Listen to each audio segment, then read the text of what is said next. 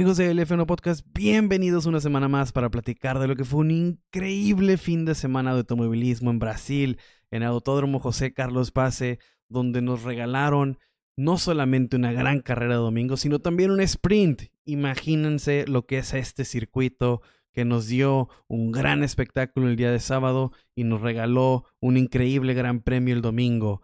Y esto es gracias a ese excelente circuito un circuito con muchísima historia, un circuito que ha debutado campeones, un circuito donde se han definido infinidad de carreras, infinidad de cosas. Entonces, esto es lo que realmente necesita la Fórmula 1 cuando estamos hablando de, los cambios, de los famosos cambios de formato, cuando sale Domenicali a platicarnos de que se va a modificar esto para, para regalarnos más espectáculo, de que se va a modificar el, el, formato sprint, de que los motores, de que las nuevas este, reglas, todo esto, hoy quedó en evidencia que lo que realmente necesita la Fórmula 1 son circuitos como este. Imagínense los, los autos 2023 que, han, que nos han regalado carreras donde no necesariamente han sido muy entretenidas, donde eh, los rebases, los rebases son muy, muy dependientes del DRS,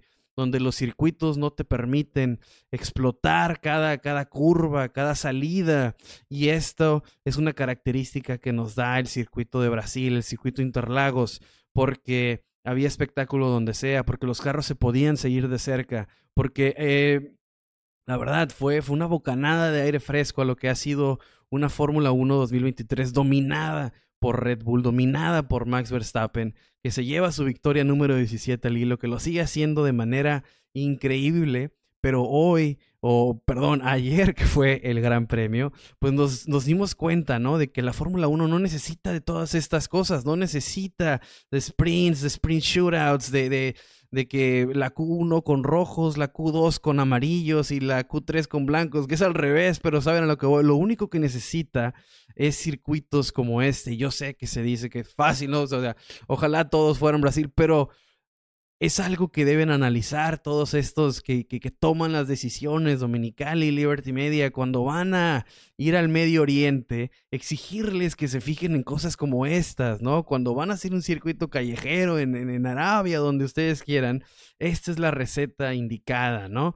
Porque con todos los cambios en, el sistema, en, el motor, por lo híbrido y todas las condicionantes que tienen los autos nuevos que los hacen más grandes y más pesados, vimos que pueden funcionar en circuitos como Interlagos, que hacen incluso si fuera en un sprint, sprint, que fueran incluso menos de los 100 kilómetros que se corren en, en, este tipo de fines de semana, Estoy seguro que Interlagos nos hubiera regalado un espectáculo independientemente del número de carreras que se hubieran, eh, que hubiera tenido, el número de vueltas, perdón, que hubiera tenido. Estoy seguro que el circuito de Interlagos nos hubiera regalado un gran, gran, gran espectáculo.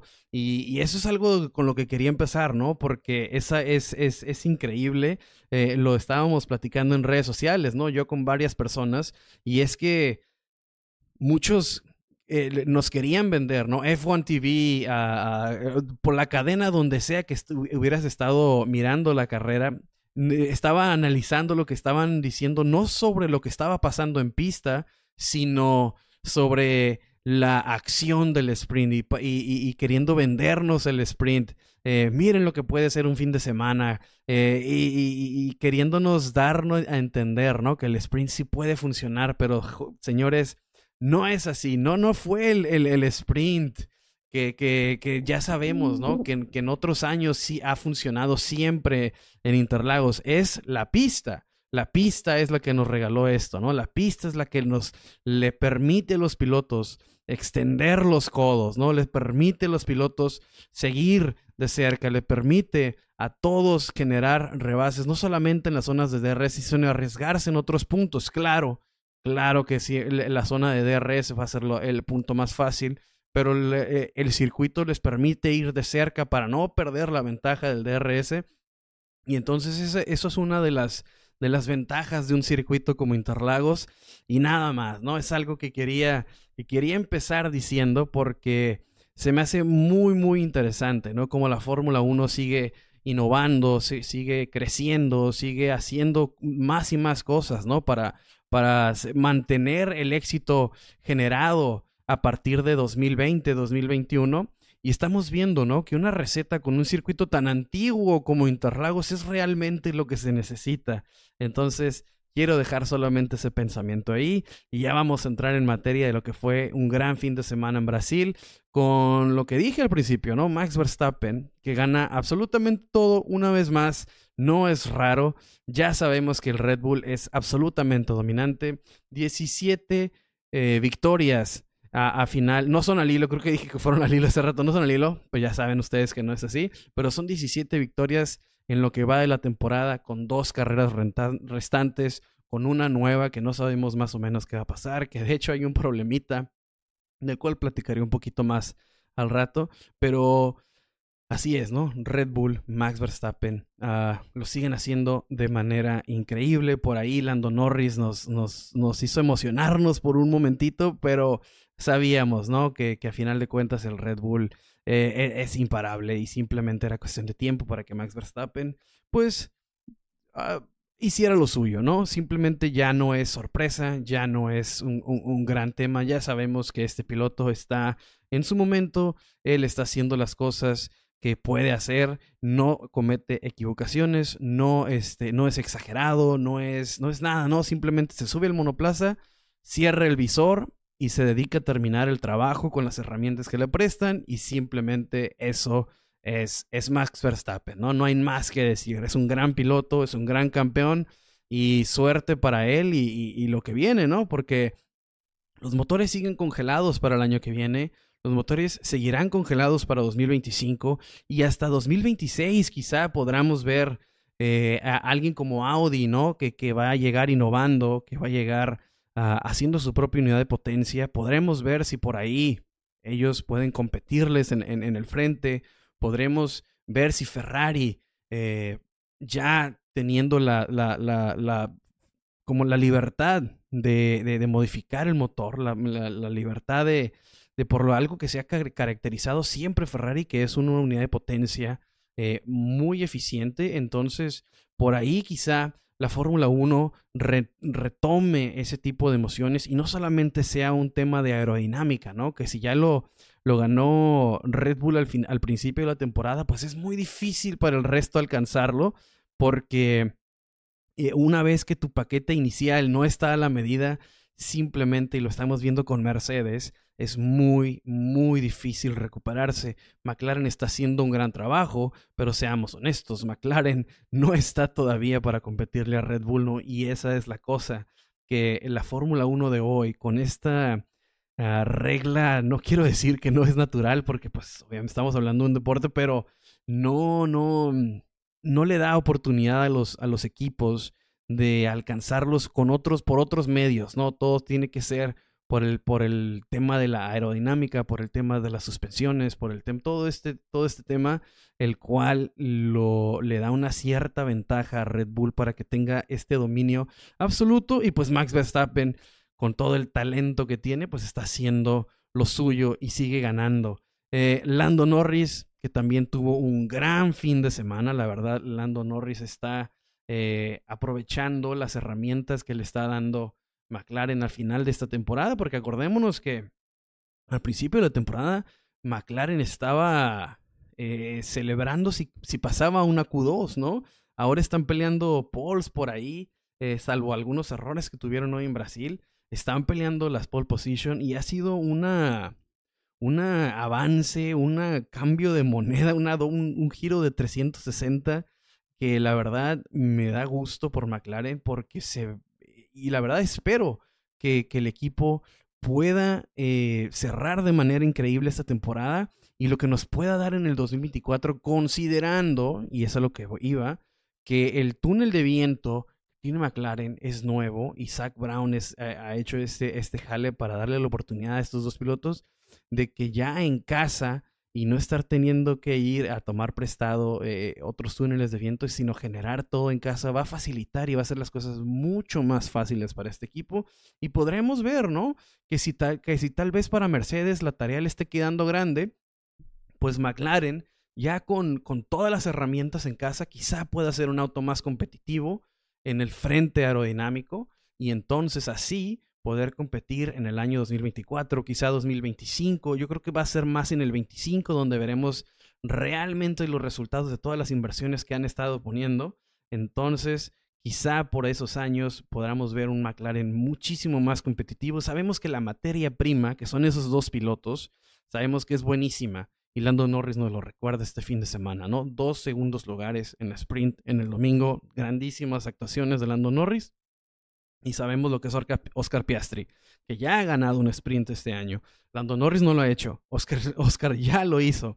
Entonces sabemos el potencial. Si bien este, este fin de semana Oscar Piastri no le fue del todo bien, tú, terminó décimo en el sprint, ¿no? Sabemos que este fin de semana quizá no fue lo mejor para Oscar Piastri, pero sabemos de lo que es capaz, ¿no? Sabemos la materia prima que tiene McLaren y el futuro es brillante para ellos y siguen con la tendencia que estamos viendo ahorita, ¿no?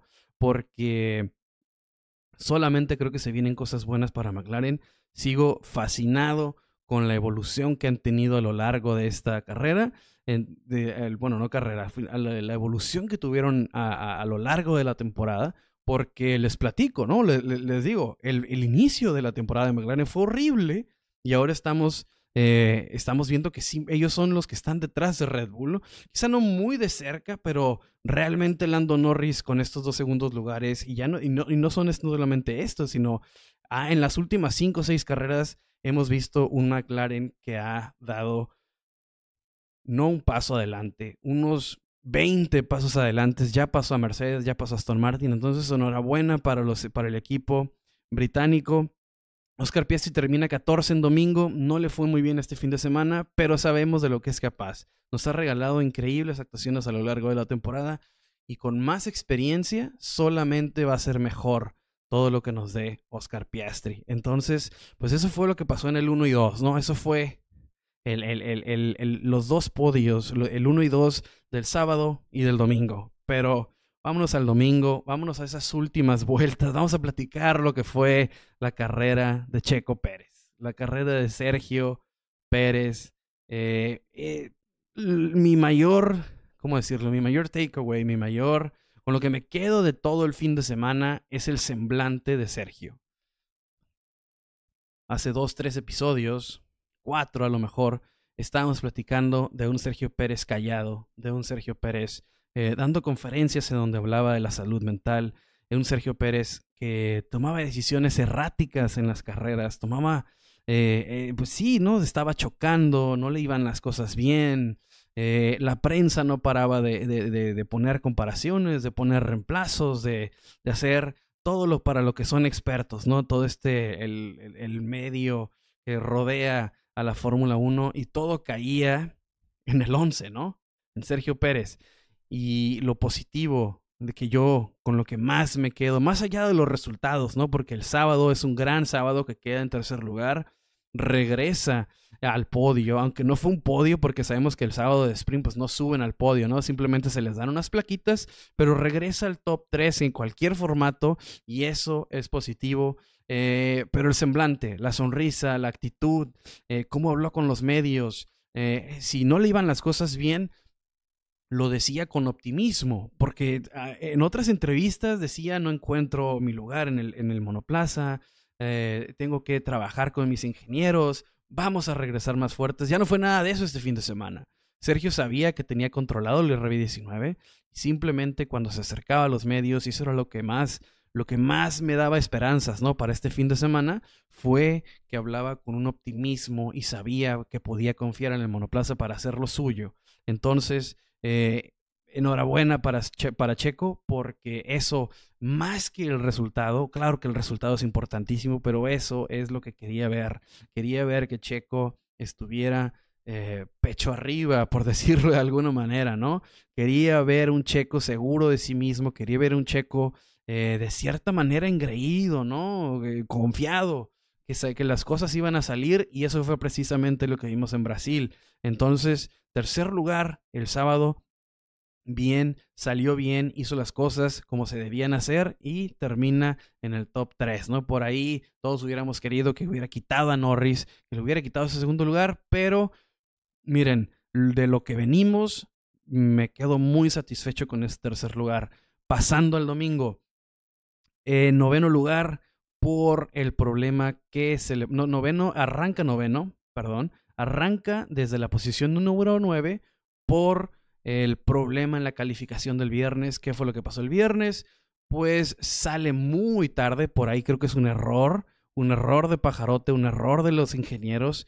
En, los que hayan decidido esta estrategia, creo que cometen un error en tardarse mucho con Checo y al final, con el tema de la lluvia, que las condiciones climáticas no eran absolutamente nada favorables, se esperan mucho, ¿no? Y sabemos que cuando eh, han estado viendo las carreras todo este año, cuando hay posibilidades de lluvia y sobre todo en calificación, que es la evolución de la pista, es fundamental y si se empieza a enfriar, necesitas estar ya en la pista, no puedes esperarte, no puedes saber qué pasa.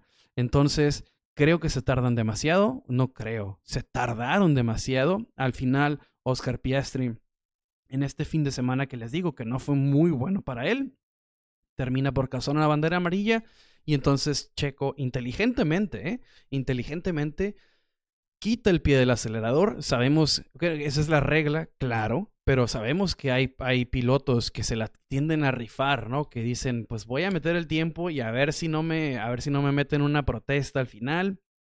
Y eso a veces termina en ser una penalización de dos o tres lugares. Entonces Sergio Pérez inteligentemente, pues las cosas como queden, saca un noveno, arranca noveno entonces, eso creo que es lo que condiciona el resultado final del domingo, ¿no? Queda en un cuarto lugar en donde, perdón, en donde una carrera eh, que venía haciendo las cosas bien, creo que la estrategia en ese primer stint con los, con los neumáticos con los que inició, eh, creo que pudo haber extendido un poco más. Creo que Red Bull se enfoca en los Mercedes y les quiso, uh, les quiso seguir la, la, jugada, quiso jugarles al undercut, quiso jugar eh, el juego de Mercedes y creo que ahí es el error principal del domingo de Checo Pérez.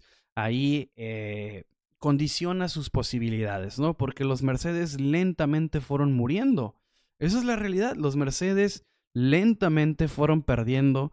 Eh, estamos hablando de un Hamilton que termina en octavo y un Russell que termina abandonando. Y las primeras decisiones de la carrera para Sergio Pérez fueron en base a los Mercedes que tenía por delante. Entonces creo que ahí es un error fundamental para el resto de la carrera de Checo, porque de haber extendido ese primer stint, podríamos estar hablando de cuando sale Checo Pérez en el segundo, pudo haber salido quizá delante de Fernando Alonso. Pero bueno, no pasó y porque no pasó, nos regalaron una, yo creo que la mejor, lo que ha sido el mejor uno contra uno de la temporada. Ni cerca creo que hay nada este año.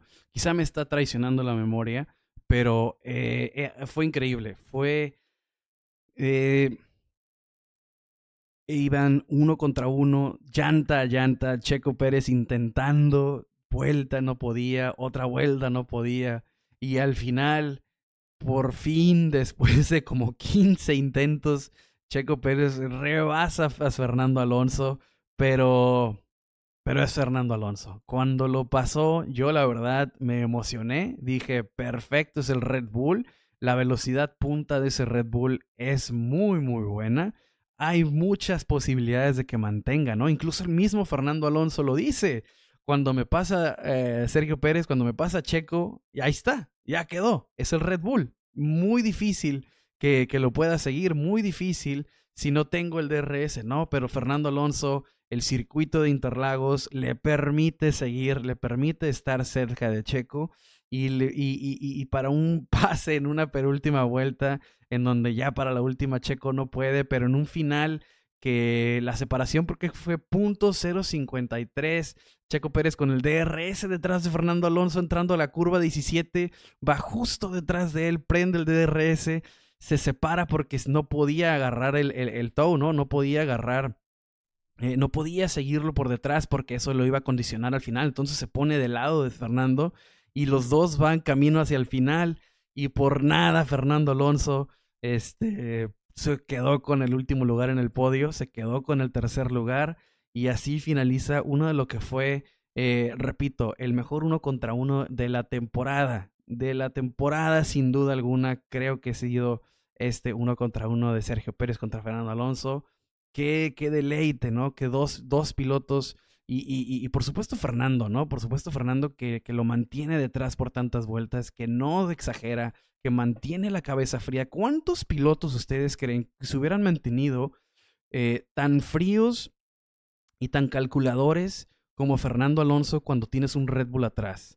¿Cuántos pilotos no hubieran cometido un error cuando te está presionando un Red Bull que claramente era más rápido? ¿Cuántos no hubieran eh, cometido un error? La verdad, no es por patear al caído, eh, pero eh, Charles Leclerc, no, no puedo meter a las manos por Charles Leclerc y decir que no hubiera cometido un error si, hubiera tenido la presión que tenía Fernando Alonso en esos últimos giros, pero estamos hablando del nano. Se mantuvo frío, calculador, mantuvo a Sergio Pérez cuando necesitó, lo, lo mantuvo perdió la posición, pero se mantuvo cerca, se mantuvo detrás del piloto y cuando tuvo su oportunidad recuperó la posición. En esa segunda zona de DRS recupera la posición, porque cuando entran, salen de la, salen de la primera zona, Sergio Pérez va por delante, pero pasan la S, se van a la segunda zona de DRS y Fernando Alonso ahí es donde, donde lo rebasa, ¿no? en esa penúltima vuelta, de ahí se van al final.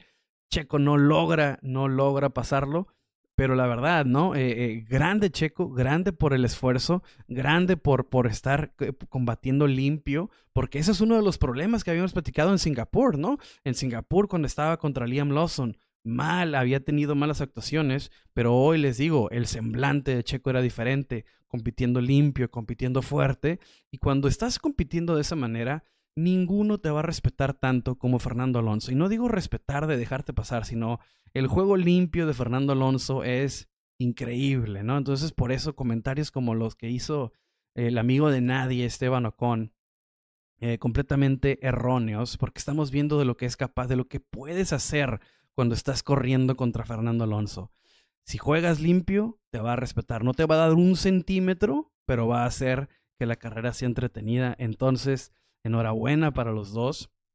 Y durante este combate eh, hubo una... E, estaban poniendo la, la, las gráficas estas que, que, que, pone Amazon, ¿no? Que el, el, las baterías. Y por ahí me preguntó, uh, una de ustedes me preguntó, Paola, me preguntó sobre este tema de las baterías, de cuándo se pueden usar, de que cómo el piloto las, la, la, lo usa durante una vuelta, ¿no? Y me preguntó que si le podía explicar un poco. Entonces, eh, claro que sí.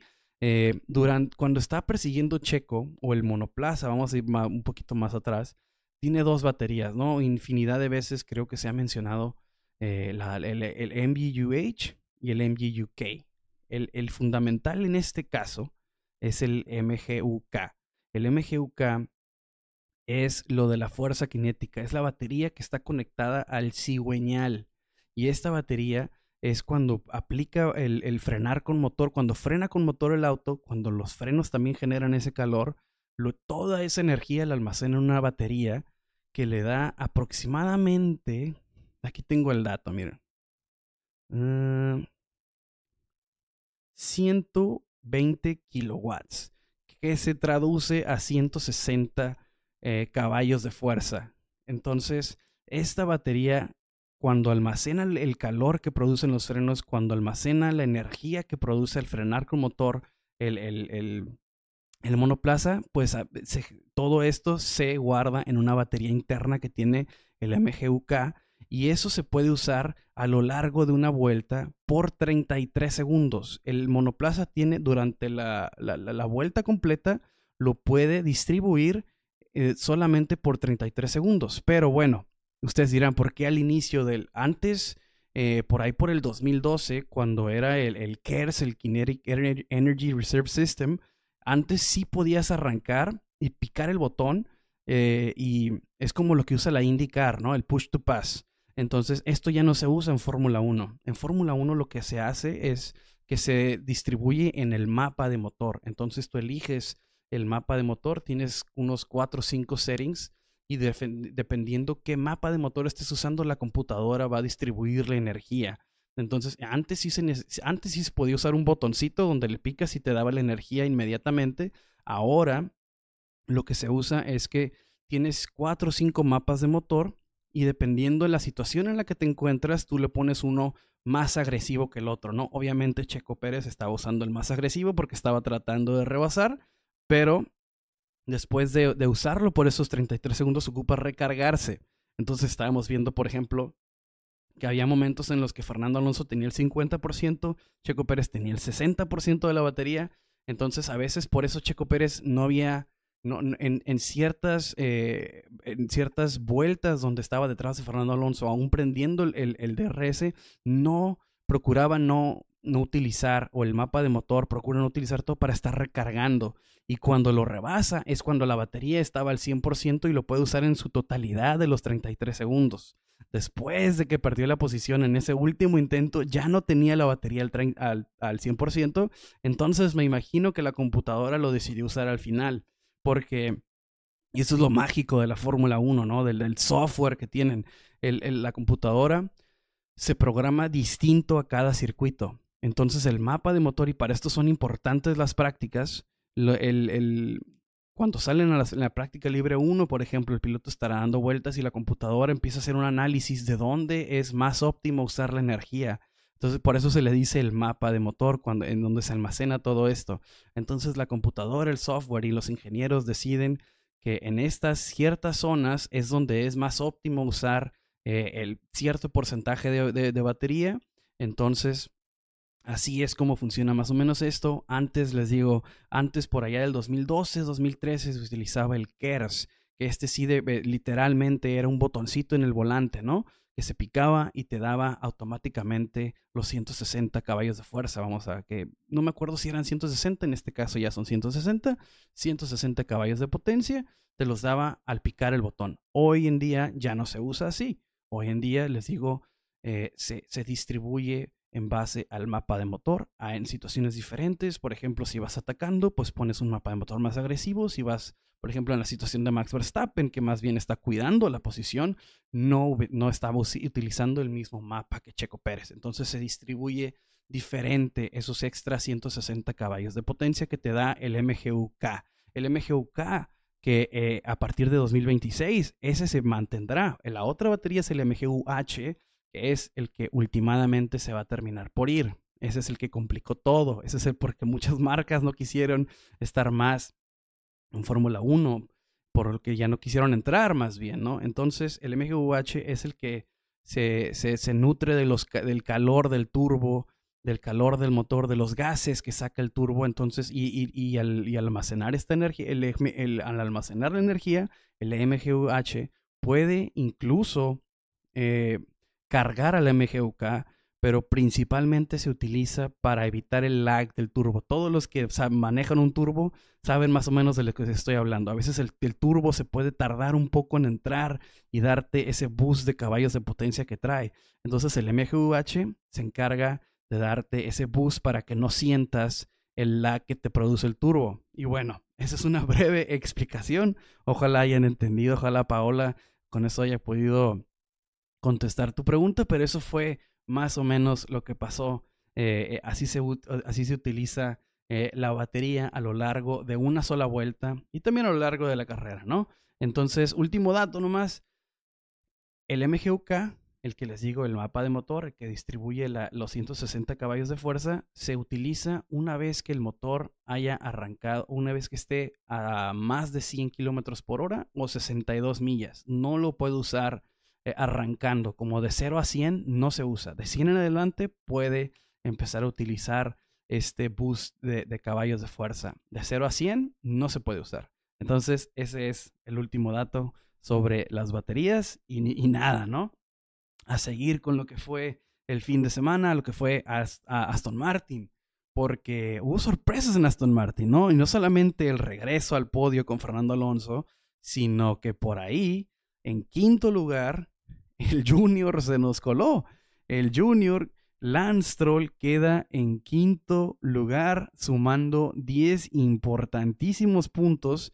Y no solamente eso, ¿no? Sino que si se fijan en el top 10 de la temporada, en el top 10 de los pilotos, pues Lance Stroll está en el décimo lugar. Después de una temporada aberrante, una temporada en la que Fernando Alonso tiene 198 puntos y Lance Stroll solamente tiene 63, pues con eso le alcanza, ¿no? Así están los otros equipos, con 63 puntos se cuela al, al, décimo. Entonces, calladito, calladito, ya está en el top 3 Lance Stroll, ya creo que puede eh, poner un caso, ¿no? A decir que él está en el top 10 de los pilotos, aunque sabemos, ¿no? Es lo que ha sido en realidad esa temporada, pero Lance Stroll ayuda importantísimos puntos porque si se, acuerdan la semana pasada les platicábamos, ¿no? De esos puntos que sigue sumando McLaren, de esos puntos que le hacen falta a Aston Martin que cuestan millones, millones y millones, porque al final de la temporada sabemos que se reparten, ¿no? Las ganancias en dependiendo cómo quedas al final. Entonces, eh, Aston Martin al final de este, del domingo, con lo que suma Fernando Alonso, sus 15 puntos y los 10 puntos de, de, de Lance Stroll por quedar en quinto lugar, Aston Martin Racing se va con 261 puntos. McLaren, con el podio de Lando Norris, tiene 282 puntos. Queda Las Vegas, queda Abu Dhabi. Sabemos, y es obvio, que McLaren está en mejor momento, pero no podemos descartar quizá eh, un, último sprint, un último esfuerzo que pueda hacer Aston Martin para alcanzar. Creo que eh, salvo la, la, pelea del segundo lugar que tiene Checo Pérez contra Lewis Hamilton, salvo eso que estamos analizando, que estamos contando, les pongo en las historias, ¿no? Cómo van los puntos al finalizar cada fin de semana. También está interesante revisar cómo está McLaren contra Aston Martin, 261 contra 282. No es una diferencia que no se pueda borrar en un buen fin de semana de cualquiera de los dos equipos. ¿no? Si, si Aston Martin tiene un muy buen fin de semana y le va mal a McLaren, pueden recuperar. Y si pasa al revés, si Aston Martin definitivamente eh, solamente Brasil les permitió dar una última, pues un último madrazo, ¿no? Un último jab.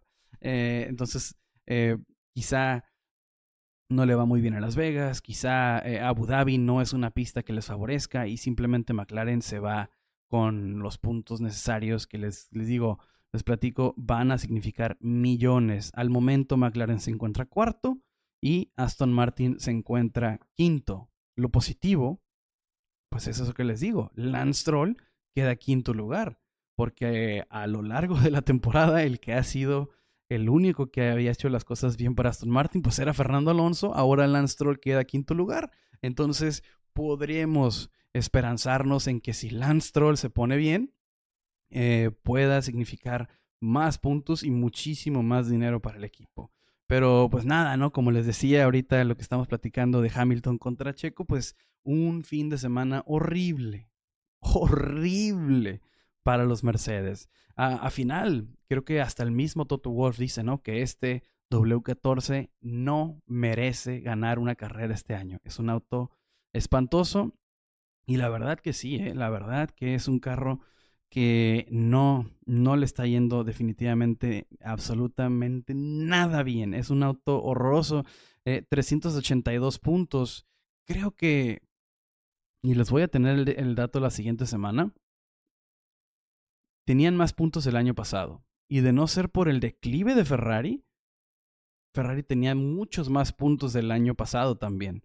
Entonces, eh, Mercedes se mantiene en segundo lugar por lo mal que le fue a Ferrari, porque en realidad Ferrari había hecho un mejor espectáculo, había hecho las cosas mucho mejor el año pasado y para quedar en segundo, sabemos que Charles Leclerc que al final también queda en segundo lugar del campeonato.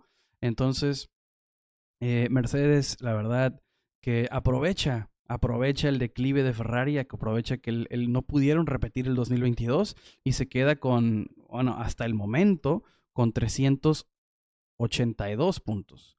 382 eh, puntos que no son la gran cosa, vamos a ser honestos, no estamos hablando de una gran temporada de Mercedes y las mismas palabras de Toto Wolf nos lo dan a entender, ¿no? Dice, este W14 no merece ganar ninguna carrera y la verdad que es, yo creo que punto final a esta temporada, ¿no? Eh, Lewis Hamilton queda séptimo lugar en la sprint, George Russell queda cuatro y de ahí pasamos al domingo, lo que fue un martirio para los dos, una carrera en la que George Russell decía vamos a trabajar juntos, eh, vamos a, yo sigo a Lewis, eh, nos protegemos con el DRS para que no nos pase Checo y de repente se les olvida todo a los dos, de repente Lewis Hamilton empieza a avanzar, pues claramente, ¿no? También Lewis Hamilton tratando de, de, sumar lo más posible, George Russell no le pudo seguir el ritmo, pero termina de manera desastrosa la carrera. Vimos al final cómo George Russell eh, terminó por abandonar, no sumó absolutamente nada. Eh, Lewis Hamilton al final también lo estaban, lo empezaron a pasar y pasar y pasar. Y mientras Checo estaba peleando, ¿no? Se va con 12 puntos Checo. Pero cuando Checo estaba rebasando, cuando Checo estaba peleando contra, contra Fernando Alonso, estábamos viendo cómo lo pasaba Stroll, lo pasaba Sainz, lo pasaba Gasly incluso. Y finaliza en octavo lugar, solamente se lleva cuatro puntos al final del fin de semana. Y así que Checo Pérez termina con 258 puntos y Lewis Hamilton tiene 226.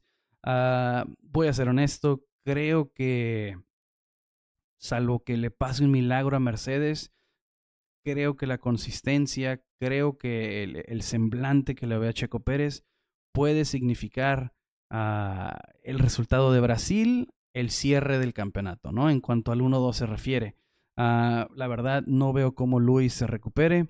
Es un Mercedes muy, muy endeble hablábamos de que el año pasado Brasil y México fueron las dos grandes carreras, ¿no? Donde, donde se, se, miraba renovado Mercedes, donde la altura les beneficiaba. No fue el caso este año. Pasaron ya México, pasó Brasil y no vimos un Mercedes contundente, no vimos un Mercedes peleando eh, muy de cerca, como sí lo llegó a hacer por algunos momentos de la carrera Lando Norris, ¿no? Vimos a Lando Norris atrevido, que se, que se, se, se animaba a hacer cosas no, no vimos para nada.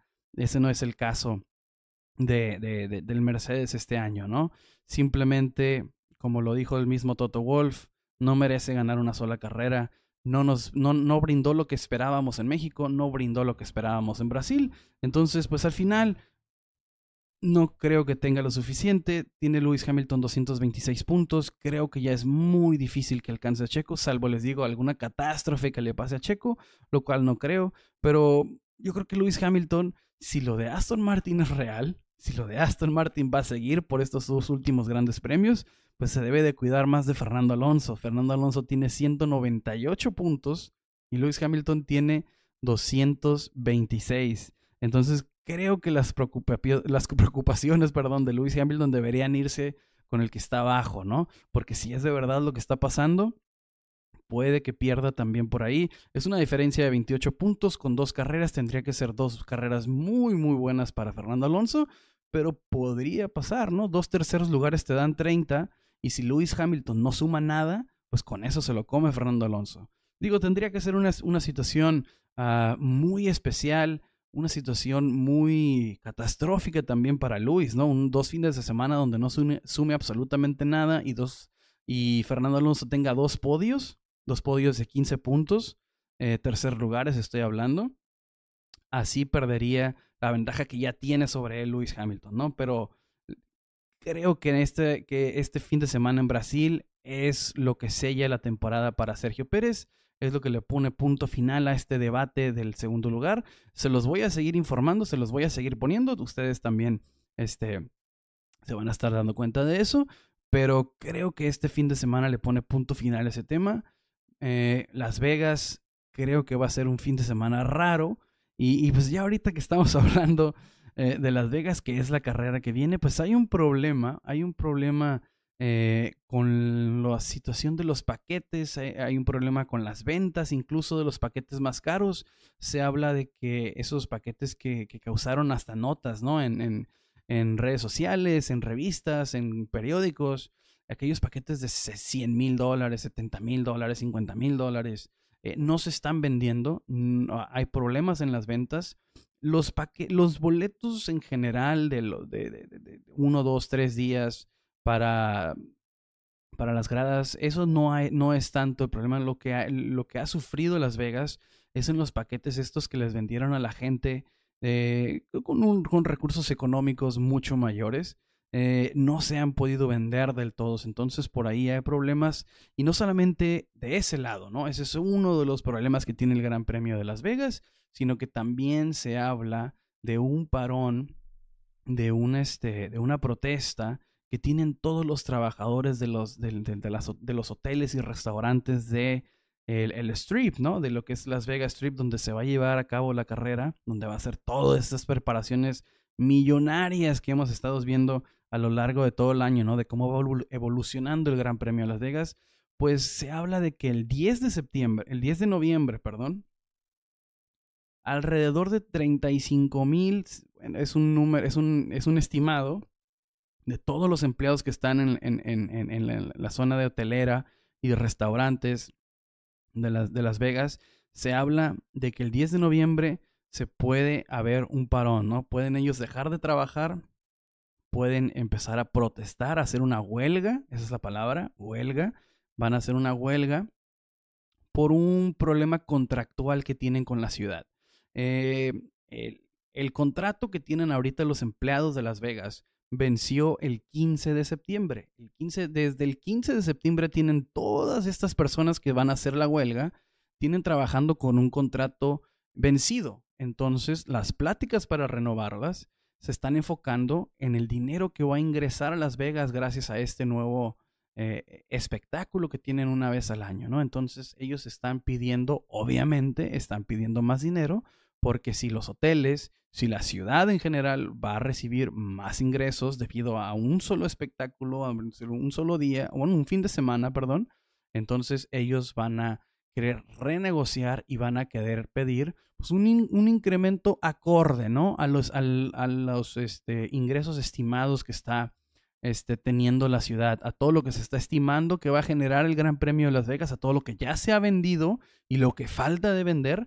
Entonces están, pues al momento negociando, están negociando, les, les platico, es el 15 de septiembre se venció el último contrato que se había firmado, entonces desde entonces se están negociando un nuevo contrato donde obviamente los empleados están pidiendo más porque la ciudad va a recibir más, porque los empleados también están totalmente, saben perfectamente eh, los, los, precios, ¿no? Y los paquetes que están vendiendo los hoteles, donde cada uno es el, el, el, más, el que está generando más notas, pues es el MGM, ¿no? Obviamente, MGM Resorts, el Caesars y el Wynn Resorts. Son los, son los tres, este, los tres que causan ahorita las notas, pero en general toda la hotelería y todos los restaurantes de Las Vegas están teniendo problemas con este tema. Entonces, vamos a esperar a ver, vamos a esperar a ver qué pasa, vamos a ver cómo se resuelve este tema. Y nada, gente, eso ha sido todo por esta semana. Espero que les haya gustado estar acá eh, escuchándome a mí un ratillo.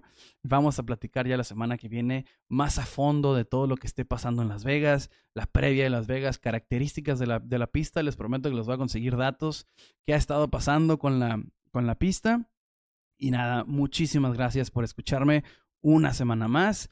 Acuérdense, la previa de Las Vegas. Eh, y no, sígueme en arroba LF1Podcast en Instagram, eh, Facebook, Twitter. Twitter, échenme la mano en Twitter, síganos más gente en Twitter. Y ya saben, escúchenos en Spotify, Apple, eh, Amazon Music, en donde sea que escuches tus podcasts favoritos. Ahí estamos. Y nada, muchas, muchas gracias por escucharnos. Escucharme.